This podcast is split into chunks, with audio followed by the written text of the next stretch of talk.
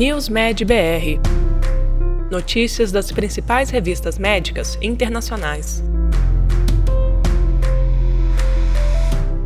Olá, este é o NewsMed BR, um resumo semanal das publicações da área de saúde para você se manter atualizado em poucos minutos. Tratamento sequencial de terapia e medicamento se mostra eficaz no controle de insônia. Ao avaliar o tratamento de insônia em adultos, estudo publicado pelo JAMA Psychiatry mostrou que o primeiro estágio de tratamento, envolvendo terapia comportamental ou medicação com zolpidem, gerou resposta e taxa de remissão equivalentes. O estudo também concluiu que adicionar um segundo tratamento produz um valor agregado para o paciente, cuja insônia não foi atenuada com as terapias iniciais. Exercício aeróbico estimula a expressão da enzima DICER, desencadeando benefícios metabólicos através do aumento da produção de microRNAs. A enzima DICER participa do processo de produção de microRNAs, pequenas moléculas de RNA secretadas pelo tecido adiposo, que regulam a expressão de genes metabólicos.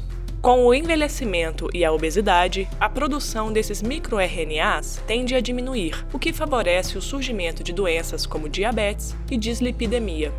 De acordo com o um estudo divulgado pela revista Proceedings of the National Academy of Sciences, este processo degenerativo pode ser revertido pela prática de exercícios físicos aeróbicos que estimulam a expressão da enzima DICER, Ácidos graxos ômega 3 circulantes foram associados a menor risco de eventos adversos em pacientes com infarto agudo do miocárdio. Estudo publicado no Journal of American College of Cardiology associa o consumo de ácidos graxos da família ômega 3 com uma menor incidência de eventos cardiovasculares. A investigação analisou os níveis de ácido eicosapentaenoico e ácido alfa-linolênico circulantes no momento do infarto do miocárdio. Esses ácidos graxos, também conhecidos como EPA e ALA, foram associados a um menor risco de eventos adversos clínicos, melhorando o prognóstico do infarto. A maturação do microbioma intestinal durante o primeiro ano de vida contribui para o efeito protetor da fazenda sobre a asma infantil. Estudo publicado na revista Nature Medicine analisa os mecanismos subjacentes ao efeito protetor contra a asma obtido em crianças que crescem em fazendas. A análise demonstrou que a maturação do microbioma intestinal nos estágios iniciais da vida pode contribuir para esta proteção por meio de metabólitos, moldando uma imunidade mais forte à asma através da formação da flora intestinal, apoiando a ideia de um eixo intestino-pulmão em humanos. Este podcast é oferecido por HiDoctor, o software médico mais usado em consultórios e clínicas do país.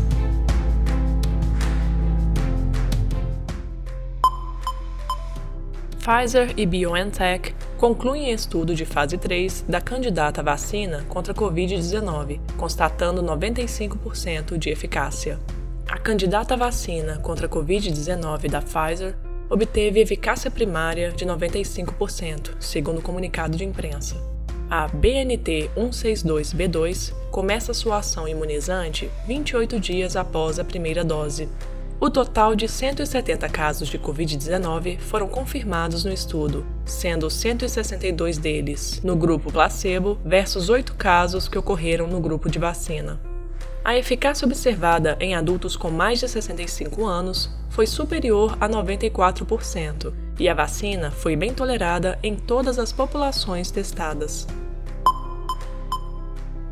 Estudo descreve a regulação de redes de microRNA pela melatonina no câncer, orientando potenciais terapias para o câncer de mama. Estudo brasileiro publicado no Journal of Pinal Research descreve um conjunto de genes potencialmente regulados pelo hormônio melatonina em alguns tipos de tumores, particularmente no câncer de mama. Segundo os autores, os resultados poderão orientar futuras terapias personalizadas para a doença. Moderna também conclui fase 3 de estudo de vacina contra a Covid-19 com vacina 94,5% eficaz.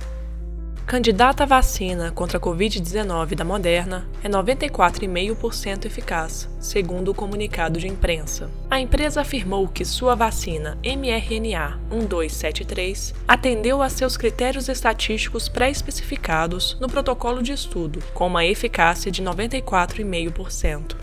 A análise foi baseada em 95 casos de Covid-19 dentre os participantes, dos quais 90 foram observados no grupo de placebo, versus 5 casos observados no grupo de mRNA 1273. No geral, a vacina foi bem tolerada em todos os subgrupos avaliados e não foi relatada nenhuma preocupação de segurança significativa. Intervenções que reduzem a solidão podem prevenir ou reduzir a depressão em adultos mais velhos. A solidão é sentida por um terço dos adultos mais velhos no Reino Unido e é um fator de risco modificável para sintomas depressivos. Um estudo publicado pelo Lancet Psychiatry fez, durante 12 anos, o acompanhamento de adultos com 50 anos ou mais e concluiu que, independentemente de outras experiências sociais, maiores scores de solidão no início do estudo foram associados a maiores scores de gravidade dos sintomas de depressão. Estima-se que de 11 a 18% dos casos de depressão poderiam ser evitados se a solidão tivesse sido eliminada. Este podcast foi oferecido por HiDoctor, o software médico mais usado em consultórios e clínicas no país. Você ouviu mais um podcast News Med BR, te atualizando sobre as principais publicações da área de saúde. Continue se informando em nosso site news.med.br. Até a próxima!